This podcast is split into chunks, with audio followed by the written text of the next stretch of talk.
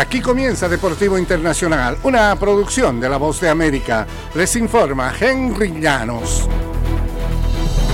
Se acabaron los Juegos Panamericanos y Chile consiguió pues ganó la carrera del tiempo al realizar por primera vez los Juegos Panamericanos, el evento multideportivo de mayor envergadura del continente. No faltaron inconvenientes de organización, pero el país andino logró cumplir con eh, tener listas todas las sedes donde compitieron delegaciones de 41 países con aproximadamente 7.000 deportistas en 39 disciplinas distintas y habiendo concentrado la atención deportiva de todo el planeta. La décima novena edición llegaba a su fin el domingo y por décima séptima ocasión Estados Unidos en la cima de la tabla de medallas en otra demostración de fuerza pese a haber llevado una delegación de segundo nivel con un capital de 124 medallas de oro, 75 de plata y 87 de bronce, para un gran total de 286.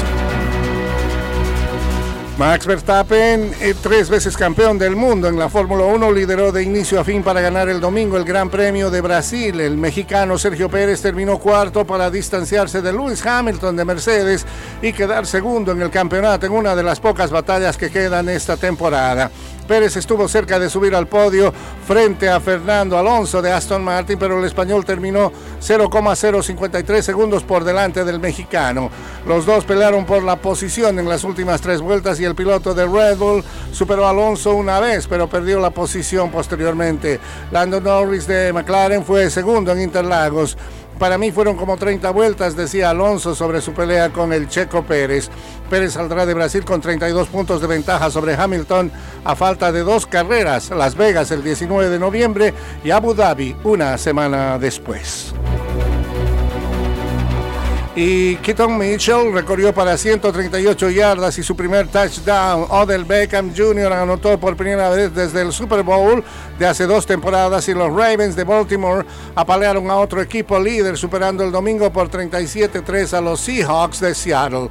Gus Edwards corrió para otros dos touchdowns de los Ravens que se mantienen empatados con el mejor récord de la conferencia americana después de limitar a sus rivales a nueve puntos o menos por cuarta ocasión en la campaña.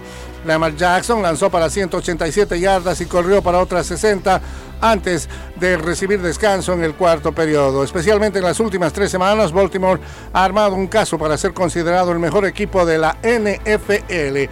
Los Ravens aplastaron a Detroit, líder del norte de la NFL, después vendieron a Arizona y así siguen en su carrera.